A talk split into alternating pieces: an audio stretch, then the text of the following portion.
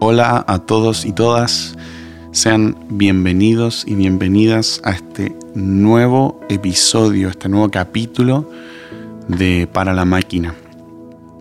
Quiero invitarte a que encuentres un lugar donde puedas estar solo, sola, un lugar sin distracciones, un, un lugar especial para ti y para Dios.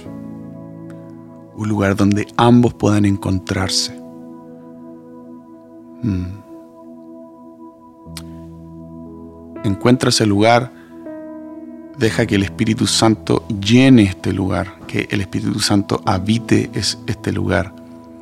Y, si no sientes que, Dios está en ese lugar, eh, invítalo tú mismo con tus propias palabras. Quiero, quiero animarte a que, a que lo hagas con tus propias palabras. Invita al Espíritu Santo. Invita al Espíritu Santo para que llene el lugar donde tú estás ahora. Te voy a dar unos segundos para que tú mismo, tú misma lo hagas.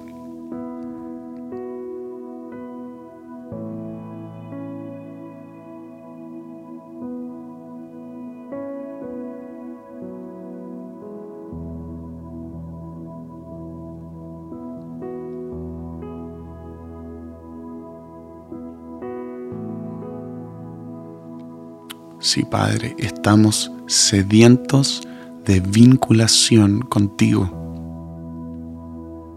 La falta de vínculo contigo nos mata, nos quita la vida. Tú eres el árbol de la vida. Cuando nos vinculamos contigo, cuando estamos conectados contigo, tu savia nos nutre nos llena de vida. Sin ti, sin, sin un vínculo contigo, nos secamos. Así que Espíritu Santo, yo te pido que tú vengas. Ven y nútrenos. Danos tu nutrición ahora. En el nombre de Jesús. Mm trae paz, trae paciencia y trae gozo. Dios está poniendo estas tres palabras en mi mente ahora, paz, paciencia y gozo. Paz para enfrentar la tormenta. Paciencia para soportar, para enfrentar la incomodidad. Y gozo para confrontar la tristeza que nos invade. Mm si sientes que te ha faltado la, la paz, la paciencia y el gozo, yo te invito a que ahora tú pidas al Padre estas tres virtudes. Tú le pidas como hijo, como hija que eres al Padre. Así que te voy a invitar a que lo hagas tú también con tus propias palabras. Bueno, vamos, dale.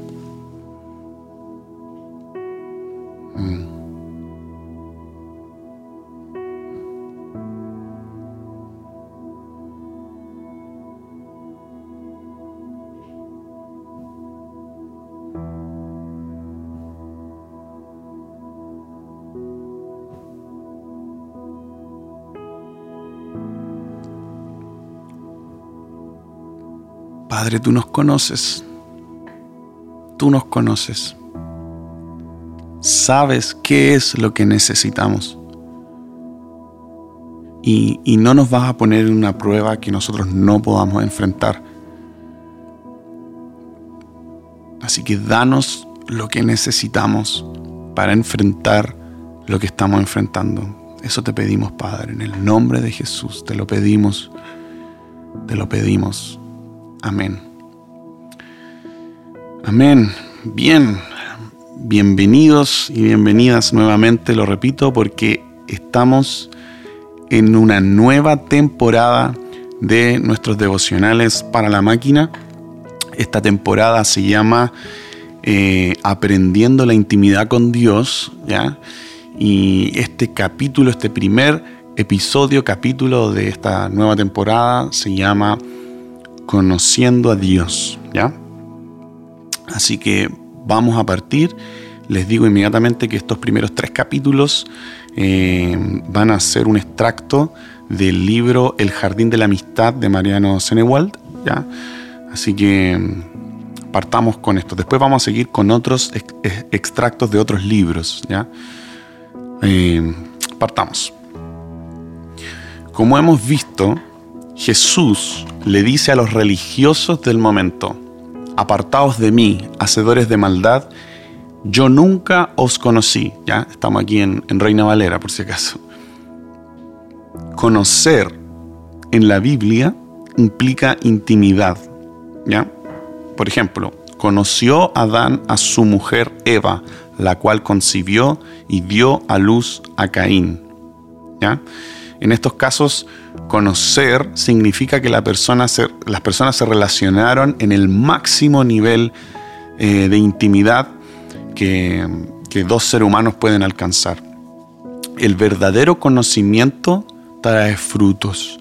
Dios está buscando hijos e hijas que lo conozcan en intimidad.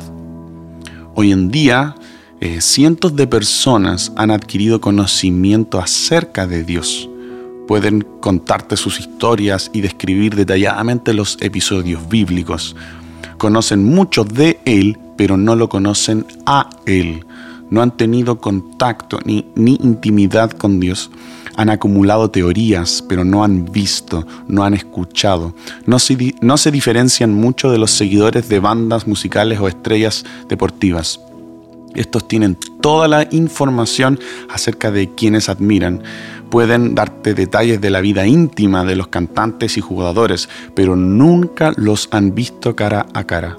Los adoran y profesan amor eterno, pero nunca estuvieron a solas con ellos. Eso se llama idolatría. Lo mismo sucede en la iglesia. Muchos cantan de un Dios que no conocen porque no están dispuestos a pagar el precio de la intimidad. Podemos hacer de Dios un ídolo cuando no tenemos verdadera relación con Él. Jesús dijo en otras palabras, podrás haber sido un experto del Evangelio, expulsar demonios y profetizar en mi nombre, pero nunca me conociste. En el caso de estos religiosos, ellos conocían a Dios, habían expulsado demonios y hecho milagros, pero Dios no los conocía a ellos. Entonces, ¿podemos conocer a Dios y no ser conocidos por Él? Nací en un hogar cristiano. Toda mi niñez la recuerdo entre reuniones, campamentos, fogones, canciones y sermones. Mi papá es pastor desde que tengo uso de razón. Ellos han sido un matrimonio fiel a Dios que nos educaron, junto a mi hermano, Sebastián, en los caminos de Dios. Sin embargo, mi vida confirma la teoría que el Evangelio no se hereda, se recibe por revelación. Hasta mi adolescencia conocía mucho acerca de Dios. Había leído muchas veces la Biblia, asistía a las reuniones cada semana y era un buen cristiano. Como buen hijo de pastor había aprendido mucho acerca de las reuniones, sabía cuáles eran los momentos para cantar y hacer fiesta, el tiempo de la ofrenda, de las canciones lentas, luego el sermón y el llamado. Así era el estilo en la, en la denominación o en el tipo de iglesia de Mariano. Esto era una costumbre para mí. Cuando todos cantaban, yo lo hacía. Cuando lloraban, ahí estaba yo quebrantado. Aún hablaba como quienes lo conocen. Sin embargo, llegó un momento en mi vida que me di cuenta que todo era una farsa. Hablaba de alguien que no conocía. Me habían inculcado verdades que no había experimentado. ¡Wow! Eso, eso es muy verdad. Bueno, por lo menos a mí me pasó. A mis 18 años fui a vivir a México, solo, con un objetivo espiritual. Fue un viaje despertado por el hambre que tenía de conocer al Dios verdadero. Estaba en una escuela ministerial de uno de los grandes hombres de Dios del momento. Había llegado ahí debido a muchas profecías y palabras que me venían dando desde temprana edad pasaron mis primeros días en aquella nación, rodeado de personas llenas de Dios, que solo despertaban más deseo en mí de poder alcanzar lo que ellos tenían.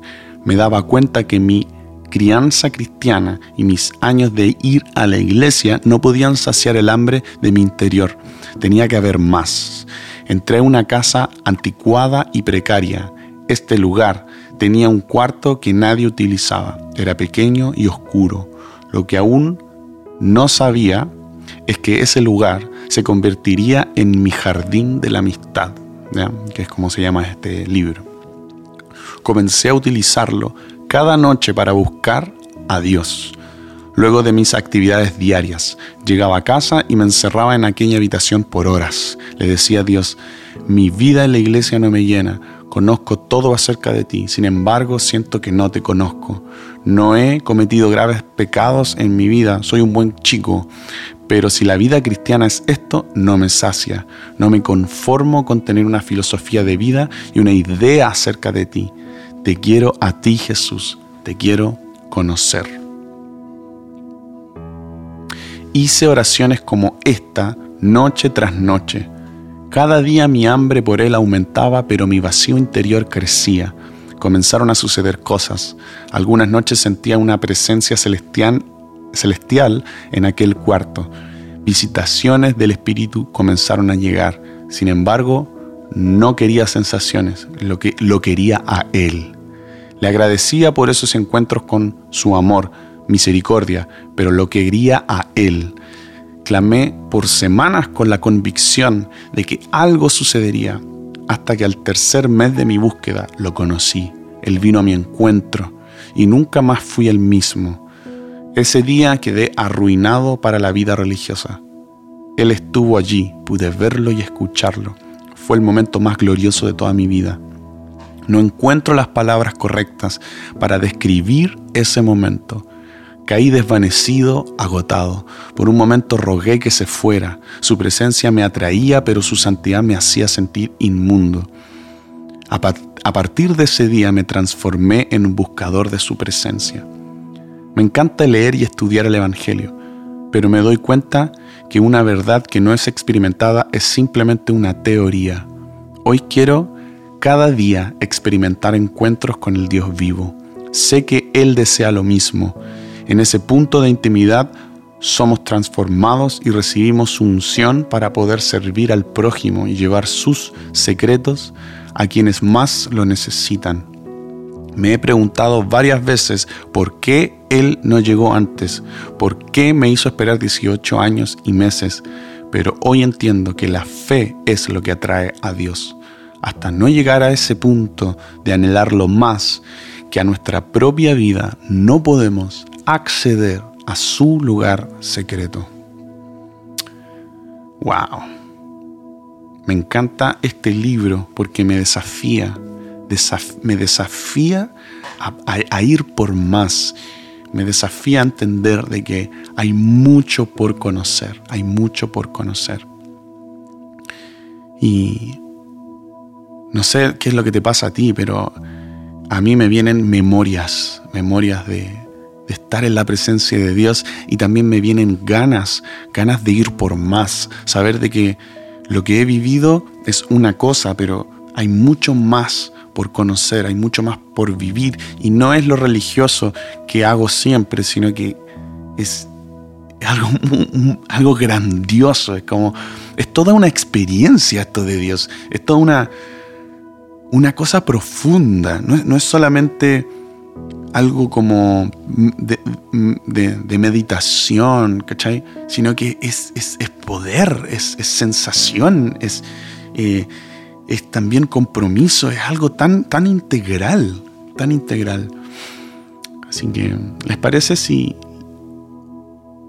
le pedimos al Padre que ponga esta hambre en nuestro corazón? Bueno, Padre, llénanos de hambre de ti, de ganas de conocerte Quiebra en nosotros, Señor, esto que hemos hecho una y otra vez, esta mentira en nuestra mente de que, de que no hay más para nosotros. Eh, llénanos de curiosidad por ti, Señor, de curiosidad por ti, en el nombre de Jesús, en el nombre de Jesús.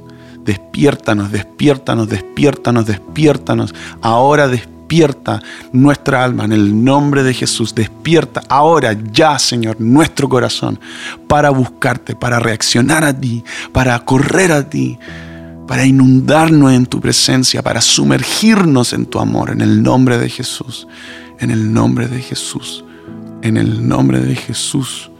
Amén. Amén. Mm, amén. Bien, eso ha sido todo por hoy. Te desafío a que despiertes a la intimidad con Dios. Nos vemos en el próximo capítulo.